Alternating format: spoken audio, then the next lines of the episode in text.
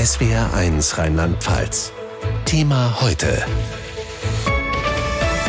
Mit Steffi Fitt.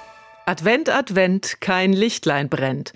Könnte nicht nur kalt werden diesen Winter, sondern auch noch deutlich dunkler als gewohnt. Die Deutsche Umwelthilfe schlägt vor, die Adventsbeleuchtung dieses Jahr auf das notwendige Maß zu reduzieren, wegen der Energie, aber auch der Klimakrise. Ein Weihnachtsbaum pro Stadt reicht, sagt die DHO.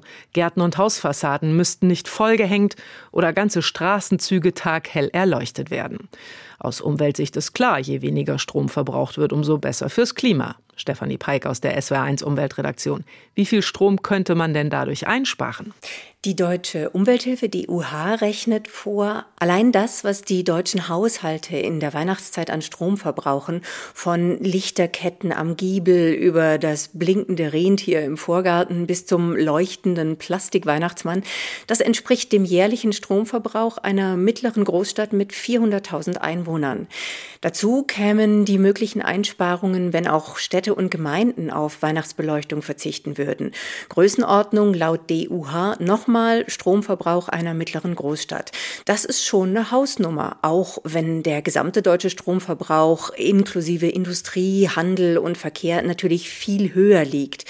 Darum schlägt die Umwelthilfe vor, die Vorgärten dieses Jahr gar nicht zu beleuchten. In jeder Gemeinde könnte es einen großen beleuchteten Weihnachtsbaum geben. Ein Weihnachtsbaum pro Stadt, keine strahlenden Straßen, dunkle Gärten und Hausfassaden. Was sagen Sie dazu? SW1-Reporter Jürgen Wolf hat gefragt. Ich hänge nicht sehr an Weihnachten, ganz einfach. Und alles, was zu viel ist, ist zu viel. Das ist meine Meinung. Sie können aber gerne meine Frau fahren, die hat die andere Seite.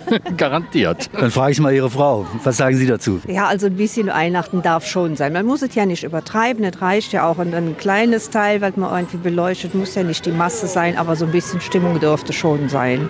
Wie ist das mit Weihnachtsmärkten, mit Geschäften und so weiter? Ja, ich denke so auch an die Händler. Die brauchen ja auch die Einnahmen. Ne? Und man kann ja auch vieles machen. Vielleicht macht man so früher zu, ne, dass man nicht so viel Beleuchtungsenergie braucht. Aber alles streichen. Man ist ja nicht nur, dass man gerne dahin geht, sondern es hängen ja Existenzen da dran. Und man kann nicht einfach alles streichen. Ich weiß es nicht. Ich, ich tue mich da so ein bisschen schwer, jetzt auf alles zu verzichten.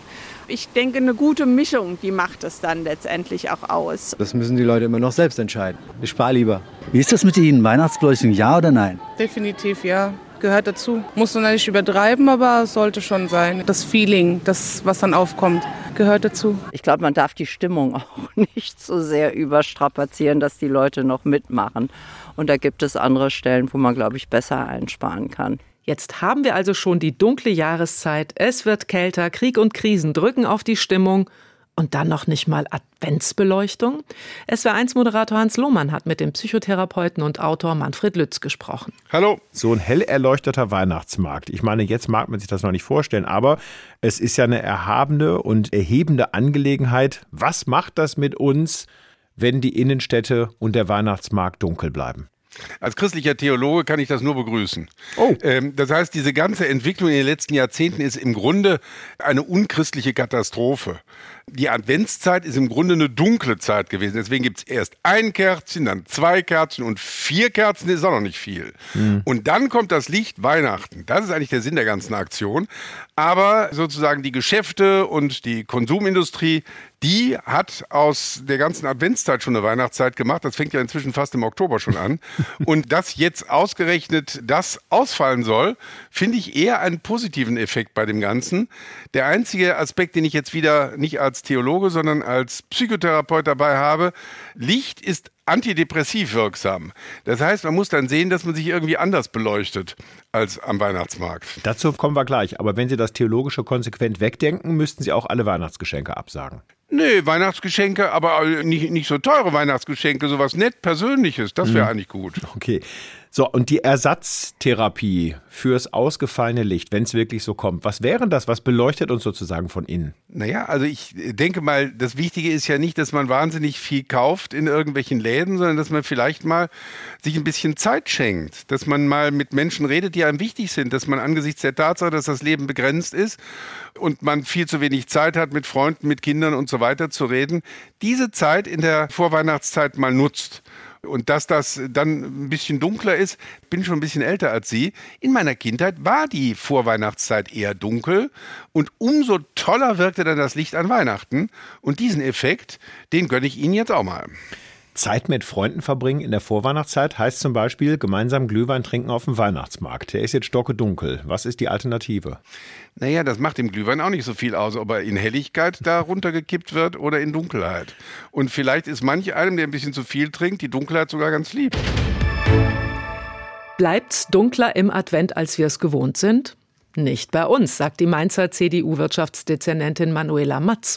Mainz hat aus den hohen Gewerbesteuereinnahmen des Jahres 30.000 Euro für die weihnachtliche Beleuchtung zurückgelegt. Die Menschen freuen sich dran und deswegen ist es für mich jetzt nicht nur etwas, wo man einfach nur Lichter anmacht, sondern eben halt auch quasi eine Botschaft mitvermittelt ja, es gibt Licht am Ende des Tunnels und das wollen wir eben halt auch deutlich machen. Es sind alles LEDs, das heißt auch nochmal besonders energiesparsam und deswegen äh, ist für mich eigentlich eine Maßnahme Abschalten der Weihnachtsbeleuchtung so ziemlich das Letzte, was wir eben halt tun sollten. Nein zur ausufernden Adventsbeleuchtung hatte die Deutsche Umwelthilfe gefordert. Zitat Der Verzicht auf Weihnachtsbeleuchtung in Städten und Privathaushalten sollte in diesem Winter eine Selbstverständlichkeit sein.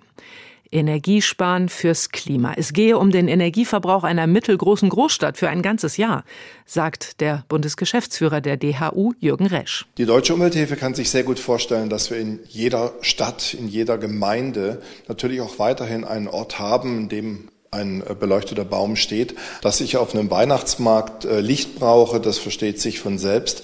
Es ist nicht notwendig, den ganzen Garten voll zu hängen oder die Hausfassaden. Es ist auch nicht notwendig, in den Städten ganze Straßenzüge in der Nacht praktisch taghell zu beleuchten. Wir müssen schlichtweg jetzt Energie sparen.